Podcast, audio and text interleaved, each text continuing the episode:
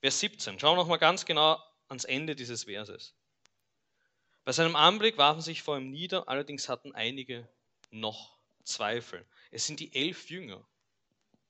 Vers 16. Die elf Jünger gingen nach Galiläa. Seine nächsten, Jesus nächsten Jünger, die, die mit ihm alles erlebt haben, durch dick und dünn gegangen, sie, die ihn am besten kannten. Und jetzt passiert sogar wirklich das, was er gesagt hat. Er steht von den Toten auf, er ist wieder da. Und jetzt ist dann so am Ende und dann, jetzt ist er wirklich da? Ist er wirklich da? Ich finde, das ist eine großartige Stelle und einen wichtigen Punkt in dem Ganzen, weil wir sehen, die Bibel ist absolut realistisch. Die Leute, die mit ihm unterwegs waren, hatten Zweifel. Wir müssen uns das mal vorstellen. Die, die waren mit ihm drei Jahre lang unterwegs. Und sie haben sich immer die Frage gestellt, ist das jetzt wirklich passiert? Sind die Prophetien jetzt wirklich wahr? Ist das wirklich dieser Jesus? Kann ich mich darauf verlassen? Fragen über Fragen. Ich bin mir sicher, da ist alles bei denen so, wie funktioniert das und so weiter, kennen wir ja bis heute. Immer wieder Fragen, Fragen. Die engsten Wegbegleiter hatten Fragen. Und ich finde das, wie gesagt, großartig, dass die Bibel das so klar zeigt. Es gibt viele Stellen zum Thema Zweifel. Ähm, wir, wir kennen da einige Geschichten. Aber ähm, was ich so schön finde, ist, dass die Bibel das nicht verschweigt. Nicht ein du musst das einfach glauben und wirst schon sehen, wie das ist, sondern es zeigt uns wirklich, wie auch Menschen, die mit Jesus unterwegs waren, damit umgegangen sind. Wir haben es im Alten Testament, wir haben es im Neuen Testament. Zweifel sind real. Ähm, das ist für, für mich gleich mal die erste wichtige Botschaft. Es ist okay, Zweifel zu haben. Es ist okay.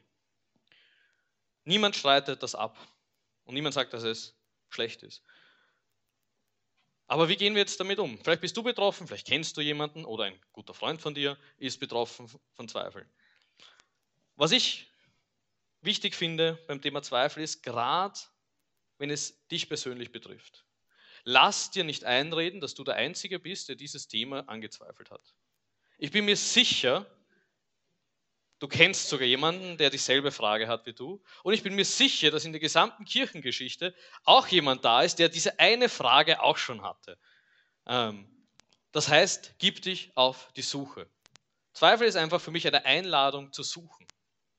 Und Zweifeln ist was Schönes, weil man kann Dinge hinterfragen. Es ist vollkommen okay, dein Hirn zu verwenden, ähm, auch vielleicht bei Fragen, die du noch nicht beantwortet hast.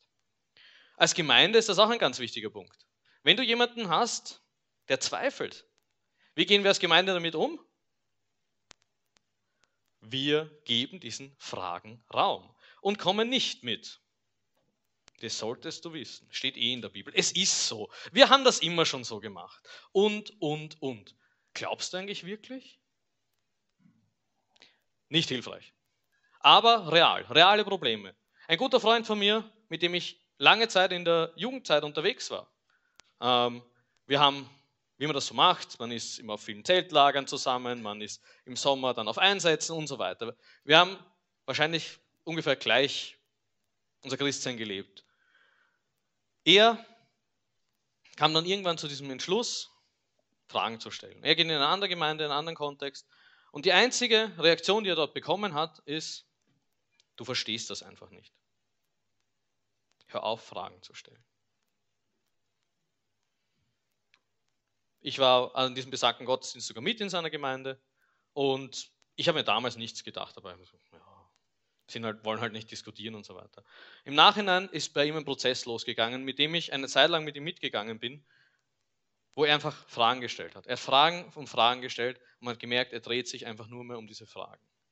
Keiner hat ihm Antworten geben können in seinem Kontext. Sein Kontext war auch sehr in der Gemeinde so, red nicht mit denen, die sind viel zu breit, red nicht mit denen, das ist nicht richtig, Bibel allein aber sie haben nicht geholfen, wirklich auf die Fragen einzugehen. Mittlerweile ist er nicht mehr, er sich, bezeichnet er sich nicht mehr als Christ, ähm, weil er einfach in diesem ganzen Chaos, in diesen ganzen Fragen beschlossen hat, es interessiert ihn einfach nicht mehr. Er findet da keine Hoffnung. Und für mich ist er einer von diesen Leuten, wo ich sage, hey, mit einem gesunden Umfeld hätten wir sicher wäre sicher möglich gewesen, zumindest ihm zu helfen, den Fragen hinten nachzugehen. Fragen zu finden, Antworten zu finden, weitere Fragen zu finden, ihn zu begleiten. Eine von vielen Geschichten. Was bei Zweifel auch noch wichtig ist, ist, Zweifel sind gut. Zweifel sind was Gutes. Timothy Keller äh, drückt das sogar ziemlich krass aus. Ein Glaube ohne jeden Zweifel ist wie ein menschlicher Körper ohne Immunsystem. Menschen, die naiv durchs Leben gehen, ohne sich ernsthaft zu fragen, warum sie das glauben, was sie glauben, werden hilflos sein, wenn die Schläge des Lebens und, oder die bohrenden Fragen des gewieften Zweiflers kommen. Das muss man mal ein bisschen runterschlucken und sitzen lassen. Aber er bringt da, glaube ich, einen guten Punkt hin. Es ist gut, Sachen zu hinterfragen, auf der Suche zu sein. Aber wie macht man das am besten? Ich glaube, es ist wichtig, sich nicht ähm, zu, ver zu verlieren in den Ganzen, sondern auch wirklich aktiv zu sein, mit Le auf Leute zuzugehen, Fragen zu stellen. Und ich finde, und das habe ich, deswegen habe ich auch diesen, den Titel der Predigt heute so genannt, und dennoch bleibe ich bei dir, äh, wie Asaf in, das in Psalm 73, 23 bis 25 ausdrückt. Finde ich eine großartige Stelle. Ähm, und dennoch bleibe ich stets bei dir. Du hältst mich bei meiner rechten Hand. Du leitest mich nach deinem Rat und nimmst mich danach in Herrlichkeit auf. Wen habe ich im Himmel außer dir? Und neben dir begehre ich nichts auf Erden. Auch in Zweifeln Jesus im Mittelpunkt zu haben. Auch sozusagen das nicht auszuschließen, Jesus nicht auszuschließen aus seinen Zweifeln. Nicht zu sagen, ich muss jetzt mal die Bibel weglegen, jetzt zweifle ich da mal ein bisschen und dann komme ich wieder zurück zur Bibel. Oder ich höre jetzt mal auf zum Beten, zweifle mal wieder ein bisschen und dann, wenn ich wieder sicher bin, kann ich beten. Na, die Bibel ist eindeutig und auch Asaf zeigt das. Der redet mit Gott in diesem Psalm. Der sagt ihm gleich so, hey, das sind meine Probleme, hör mal zu. Brutal ehrlich. Und da ist die Bibel auch so schön brutal ehrlich. Und das finde ich sehr hilfreich jetzt in der praktischen Umsetzung, gerade wenn du Zweifel hast, gerade im Moment. Ich möchte jetzt gleich die Brücke zur Dekonstruktion ähm, schlagen, weil da ein Zusammenhang ist. Aber natürlich müssen wir bei der Dekonstruktion ein bisschen mehr den Kontext betrachten. Was ist die Dekonstruktion? Wir haben dieses Wort, das in den letzten zehn Jahren verwenden wir das ungefähr für alles, was uns, was irgendwie neu ist, was wir verändern wollen. Und eigentlich ist es ein philosophischer, postmoderner Ansatz von Jacques Derrida. Ähm, der hat diesen Begriff etabliert. Eigentlich vor allem in der Literaturwissenschaft und in der Philosophie daheim. Ähm, zum Beispiel, wo es dann so den Durchbruch geschafft hat, war es ja genau in der, in der Literaturwissenschaft. Man verhört sozusagen Texte. Früher hat man sich die Frage gestellt, was will der Autor sagen oder sonst irgendwas und die Dekonstruktion ist dann gekommen und hat versucht, ist hier, ist hier, ist hier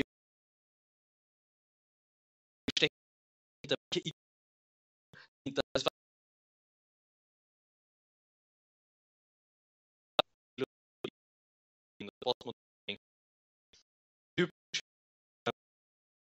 wir uns nicht alle Folgen und dazu gekommen.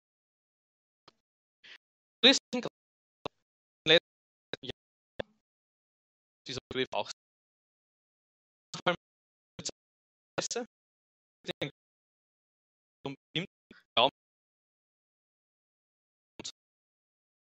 Liebe das Christsein zusammen. Es ist nicht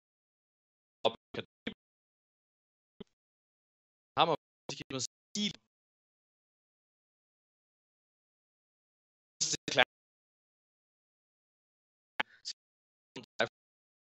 Äh,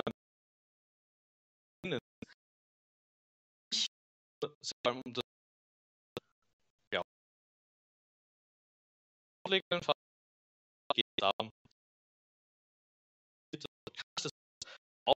genau. kann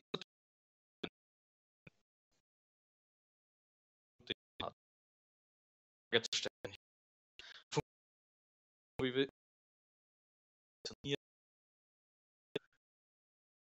anders ist das überhaupt nachvollziehbar? Und das hat angefangen, hinterfragt und reflektiert zu werden. Ähm, vielleicht habt ihr von dieser Freikirche-Ausstieg-Bewegung schon gehört, war eine Zeit lang sehr populär auf Social Media. Ähm, und viele Leute, gerade im Alter so zwischen 18 und 30, sind aus den Freikirchen ausgestiegen. Also ist eine wirkliche Dekonstruktionsbewegung gewesen. Ähm, manche von denen sind weiterhin im Glauben unterwegs, manche von denen haben das Christsein überhaupt hinter sich gelassen. Sie können nicht mehr glauben aus unterschiedlichen Gründen. Ich glaube, da ist auch wichtig, Dekonstruktion ist an sich jetzt kein negativer Begriff. Dekonstruktion heißt nicht, dass alle, die dekonstruiert haben, danach nicht mehr glauben, sondern es kann auch sein, dass du alles mal hinterfragt hast, du hast irgendwie so einen Scherbenhaufen vor dir und dann fangst du wieder langsam an zu rekonstruieren. Das wäre eigentlich so das Gute an der Dekonstruktion. Es ist gut, Sachen zu hinterfragen, es ist gut, ähm, Sachen auch wirklich neu zu überdenken. Gerade wenn mehrere Generationen in Gemeinden sind. Warum machen wir das, was wir immer schon so gemacht haben? Und ich sage euch, es, ich kann mich vielleicht noch zu den jungen Leuten zählen, ähm, die Antwort, wir haben das immer schon so gemacht, das interessiert mich nicht. Das ist keine Antwort. Man möchte wissen, warum, was steckt dahinter. Und das heißt nicht nur, weil etwas schon mal gemacht worden ist, dass es schlecht ist. Auch Traditionen sind gut. Aber man muss wissen, warum das passiert ist. Das ist zum Beispiel ein ganz praktischer Ansatz, wo wir als Gemeinden auch einfach schauen können, wie geben wir Sachen von Generation zu Generation weiter. Und das haben wir immer schon so gemacht und das ist biblisch. Man kann auch zeigen, zumindest wo das in der Bibel drin steht zum Beispiel. Aber Dekonstruktion, wie gesagt, ist nicht nur was Schlechtes. Eines der größten einer der größten Dekonstrukteure, wenn das das Wort ist, ähm, wenn nicht, habe ich es gerade erfunden, ähm, der noch gar nicht mal wusste, dass es sowas wie Dekonstruktion gibt, könnten wir zum Beispiel auch sagen, dass es Luther war. Der hat das System Kirche neu gedacht. Aber der ist nicht hingegangen und gesagt, haha, ich gründe jetzt eine neue Kirche. Das war nie seine Absicht. Der wollte reformieren. Dass das Ergebnis eine neue Kirche war, wusste er nicht. Aber für mich sehen wir, da sehen wir auch einige Parallelen zur Dekonstruktion. Er hat das alles mal runtergebrochen und hat gesagt, da gibt es keine Gnade, das ist Machtmissbrauch und so weiter. Ein gutes Beispiel von Dekonstruktion. Bis heute ist Luther einer, der groß, eine große Veränderung in die, in die Kirchengeschichte ge, gebracht hat. Und viele seiner Glaubensgrundsätze glauben wir bis heute und stehen dafür ein.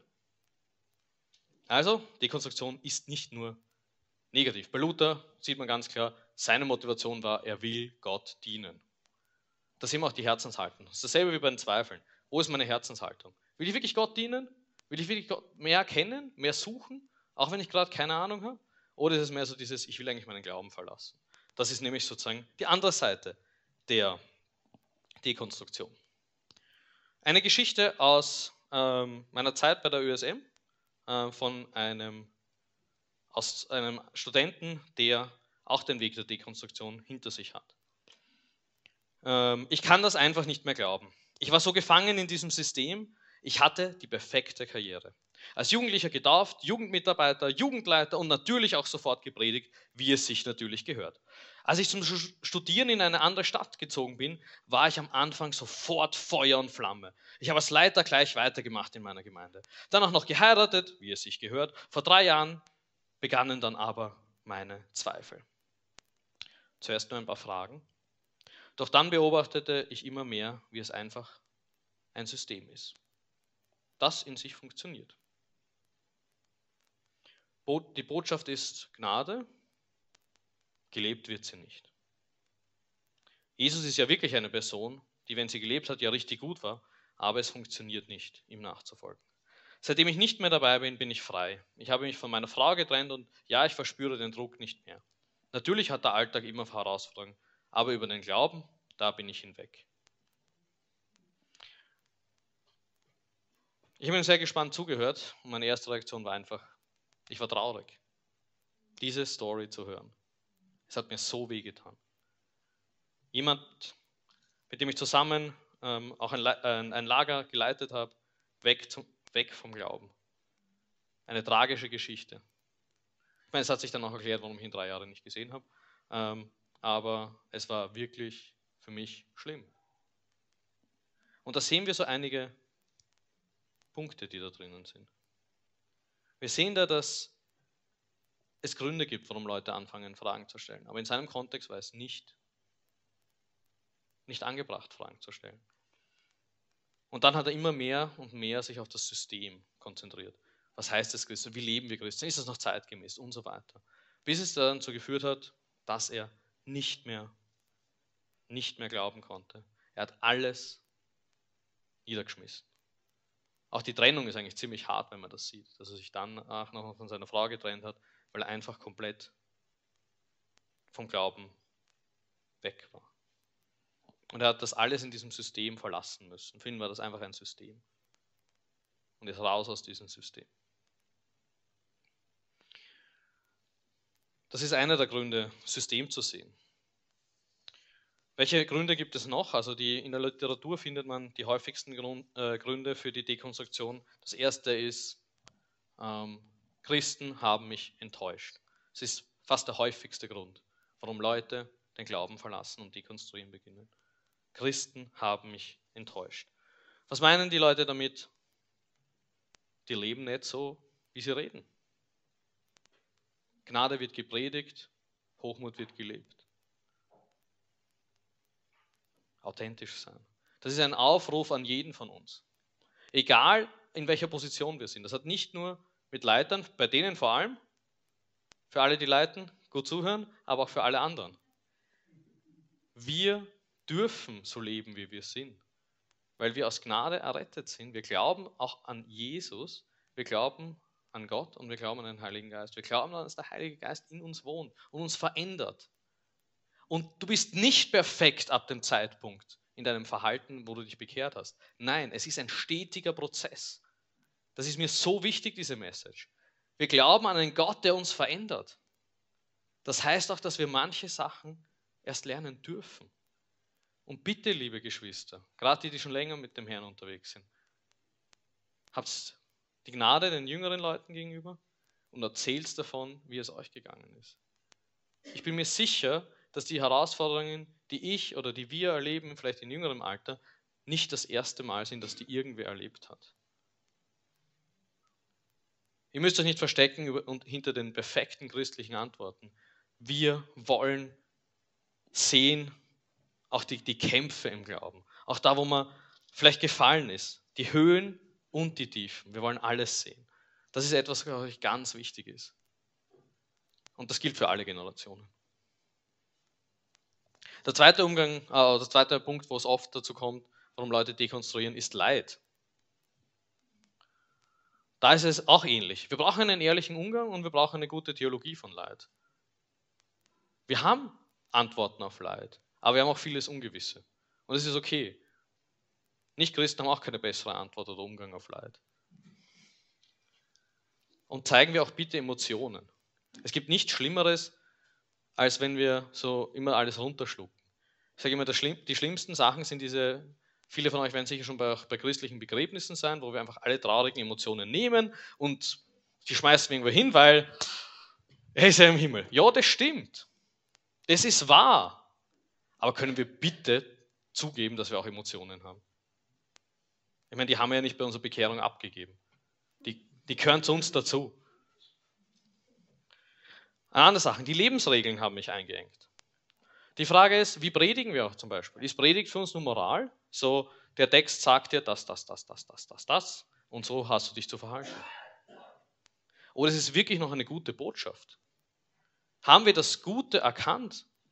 Oder müssen wir es vielleicht auch neu erkennen? Gerade in der Predigt etwas oder wenn du irgendwas leitest oder wenn wir auch miteinander unterwegs sind zeigen wir auf das Schöne im Evangelium.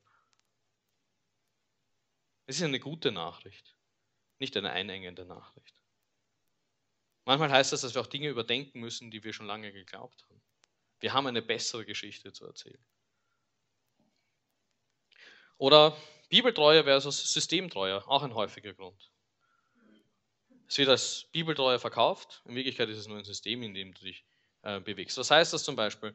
Ähm, wenn wir Bibel zusammen lesen oder in der Bibel unterwegs sind, bitte machen wir uns auch die Mühe, dass wir alle für die, die vorne stehen und Bibel auslegen oder in Kleingruppen das machen. Es gibt sowas wie einen Kontext. Es gibt sowas, dass wir auch uns genau den Text anschauen. Das ist ganz wichtig.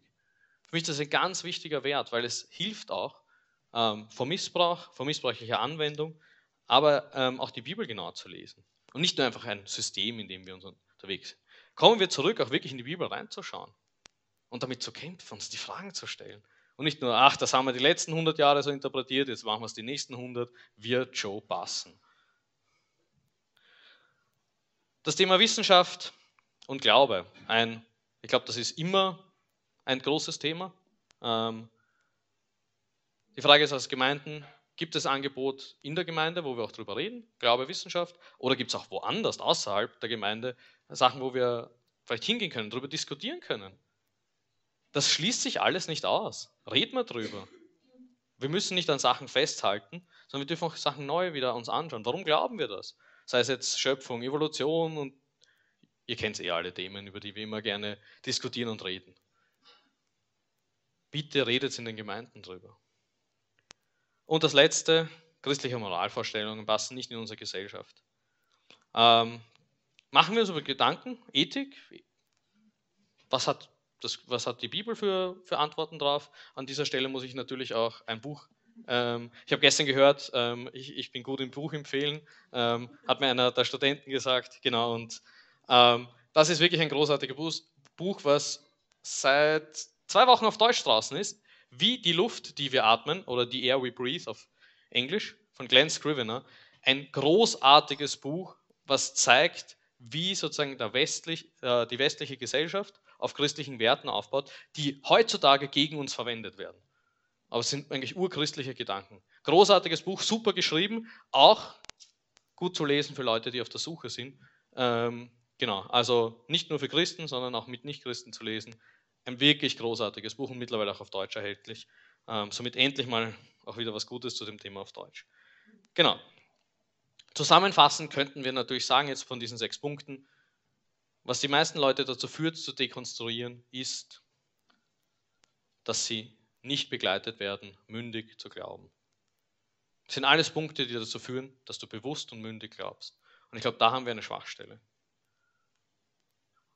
Mündig glauben heißt nicht alles ungeschaut zu übernehmen, sondern bewusst den Weg zu gehen im Vertrauen auf Gott, auch wenn man vielleicht nicht alle Antworten hat. Zusammengefasst praktisch zur Gemeinde, für die Gemeinde, äh, bevor wir auch auf die persönliche Dekonstruktion eingehen, wenn in der Gemeinde sowas äh, vorkommt, verbietet es nicht, bitte. Schafft den Raum, diskutiert drüber. Schlagt euch vielleicht nicht die Schädel ein, aber diskutiert. Es ist, und es ist mal okay, aus einem Gespräch rauszugehen und zu sagen, in einer Woche reden wir weiter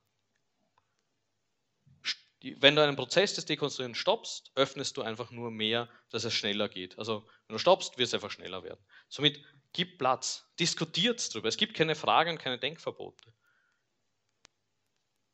Weil sonst wird das einfach immer, immer schneller. Ganz wichtig auch, jeder hat seine einzelne Story in der Dekonstruktion. Das heißt, ihr müsst mit den Personen auch wirklich einzeln reden, zuhören. Das ist ein, ein zweiter wichtiger Punkt. Zuhören und Erlebtes teilen. Hört bitte zu, was die Leute zu sagen haben. Warum? Was sind ihre Zweifel? Was steckt dahinter? Und schafft es wirklich diese Gemeindekultur, die das zulässt. Und da muss man dran arbeiten. Das geht aber auch von oben herab. Gerade auch die, die Gemeinde leiten, da auch in die Diskussion drinnen sind.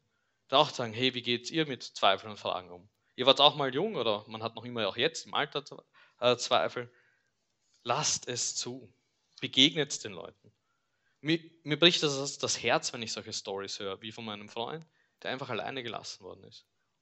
Egal wie das ausgegangen wäre, auch wenn Leute mit ihm mitgegangen wären, aber es wäre sicher, bin mir sicher, dass es zumindest ihm seelisch und als Person besser geht. Ob er den Glauben verlassen hat oder nicht, weiß ich nicht. Aber es wäre für ihn zumindest ein besserer Prozess gewesen. Jetzt denkst du dich so, okay, jetzt weiß ich, wie ich mit anderen umgehen soll aber ich fühle mich gerade in diesem, oder du bist vielleicht gerade in diesem Prozess zu dekonstruieren. Vielleicht betrifft das den einen oder den anderen, ist es wichtig, das auch anzusprechen. Die, ich finde, der größte Punkt ist dieses, wie gehe ich das an? Ich finde den Psalm, den ich am Anfang, den Psalm 73, den ich zitiert habe. Und dennoch bleibe ich bei dir. Ich finde, er bringt das sehr gut rüber. In meiner Dekonstruktion, in meinen Fragen. Ist Gott eine Komponente? Oder ist es einfach nur etwas, was ich wegschieben möchte? Und das finde ich ein ganz großer Punkt bei Dekonstruktion, ein Unterschied.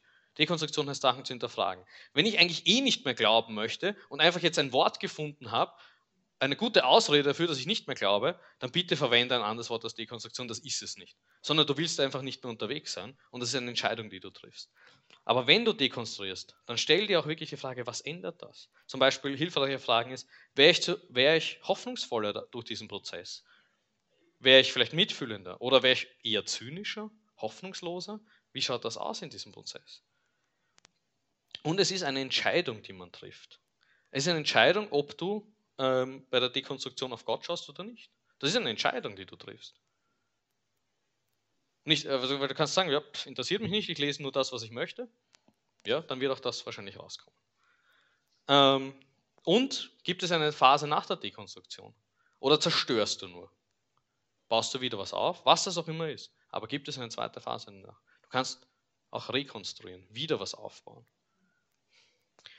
Viele von euch werden den Autor Philip Yancey kennen, sehr bekannter Autor, der in seiner Biografie Where the Light Fell ähm, geschrieben hat über seine starke, religiös geprägte Kindheit. Eine Jugend voller Härte und voller Gesetzlichkeit.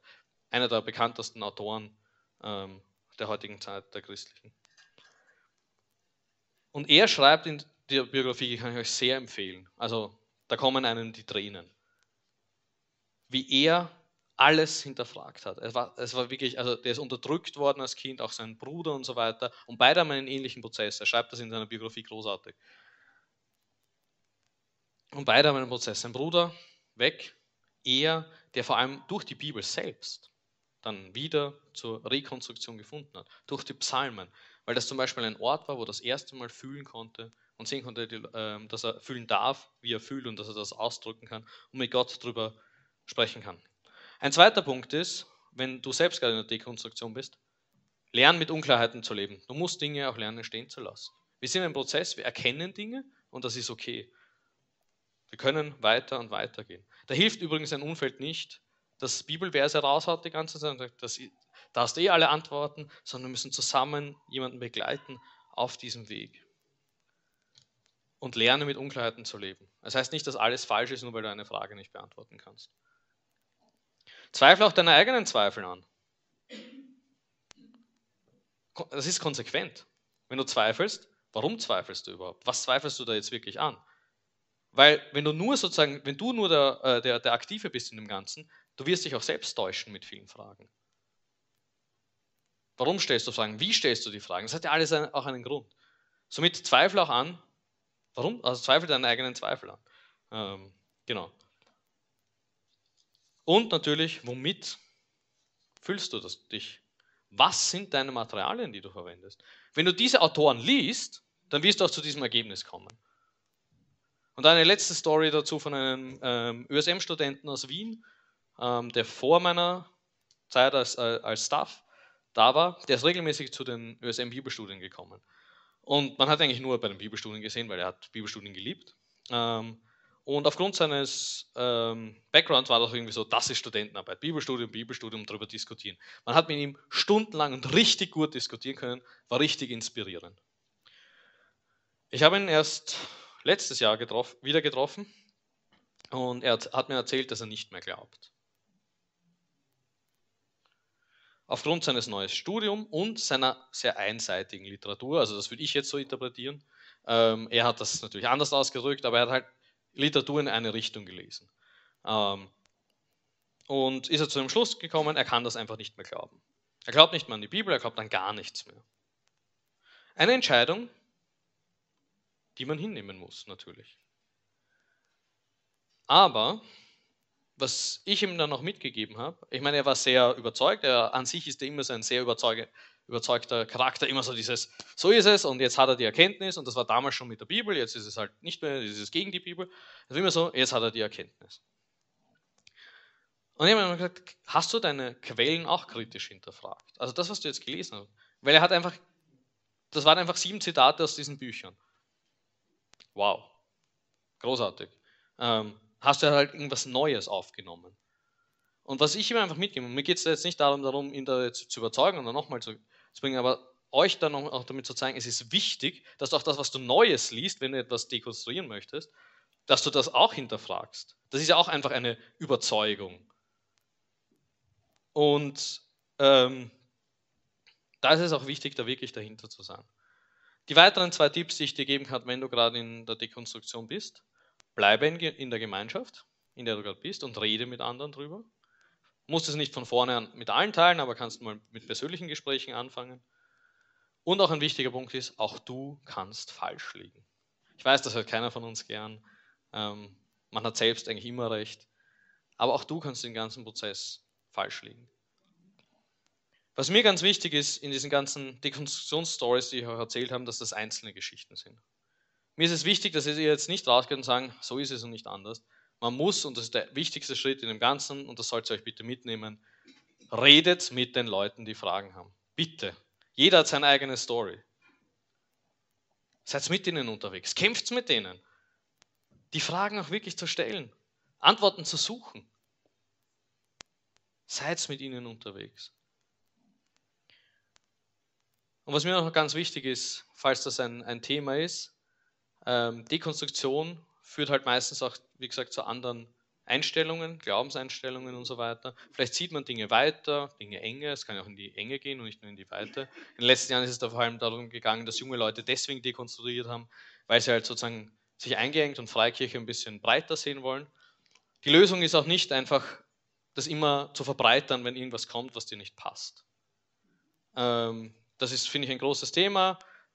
Wird in Österreich jetzt in den nächsten Jahren mehr kommen. In Deutschland ist es schon sehr groß in den Freikirchen, dass wir halt ein bisschen so liberale Strömungen bekommen. Und also es gibt mehrere, es gibt ja nicht nur die liberale Theologie, es gibt viele liberale Theologien. Ähm, in Deutschland zum Beispiel Worthaus gerade sehr, sehr beliebt, die einfach klingen wie Evangelikale und sehr liberal sind. Also der ist halt rhetorisch vor allem gut, aber inhaltlich ist sozusagen auch in der liberalen Theologie eigentlich nicht sehr viel dahinter. Also gibt es weitaus äh, ähm, wissenschaftlich fundiertere als Worthaus zum Beispiel. Aber natürlich, wenn wir eine Offenheit angeboten bekommen, die mehr danach klingt, so wie wir das Leben leben wollen, natürlich ist das attraktiv.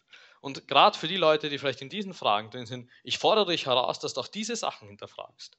Hinterfrage auch vielleicht breitere Theologie, Sachen, wo du dich loslösen möchtest, hinterfrage das, ob das wirklich der Weg ist, den wir gehen sollen. Bleibt das eine gute Nachricht oder bleibt das nur mein, oder wird es zu meiner guten Nachricht, so wie ich mir meine Welt erklären möchte? Und das ist nichts anderes als arrogant. Und sonst nichts anderes. Es ist keine Theologie und nichts, was das zwischenmenschlich oder dir helfen wird. Und da musst du dich nicht unter dem Mantel einer neuen Theologie oder Religion verstecken. Kommt zum Schluss.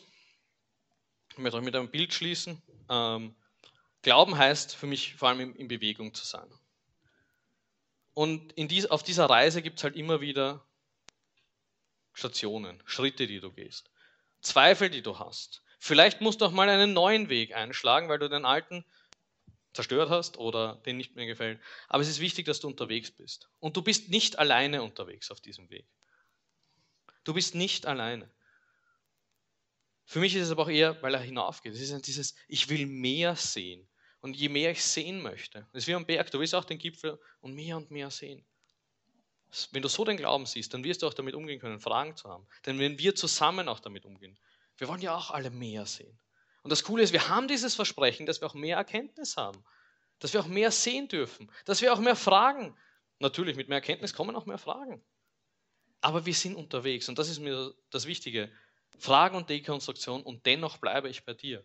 Wenn wir diesen Weg mit Gott angehen, wenn wir da auch wirklich kämpfen und das bewusst wollen, diesen Weg gehen, die Bibel aufschlagen, Gebet haben, andere Leute auch wirklich einschließen in diese Diskussion, wirklich auch damit kämpfen mit den Fragen, dann werden wir diesen Weg bestreiten können, auch durch Glaube, äh, durch Dekonstruktion und Zweifel.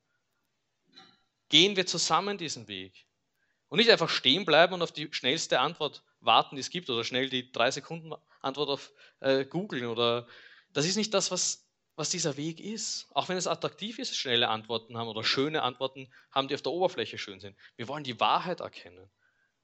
Weil ich dir eins, mit Zweifel, es geht darum, wie du dein Leben lebst.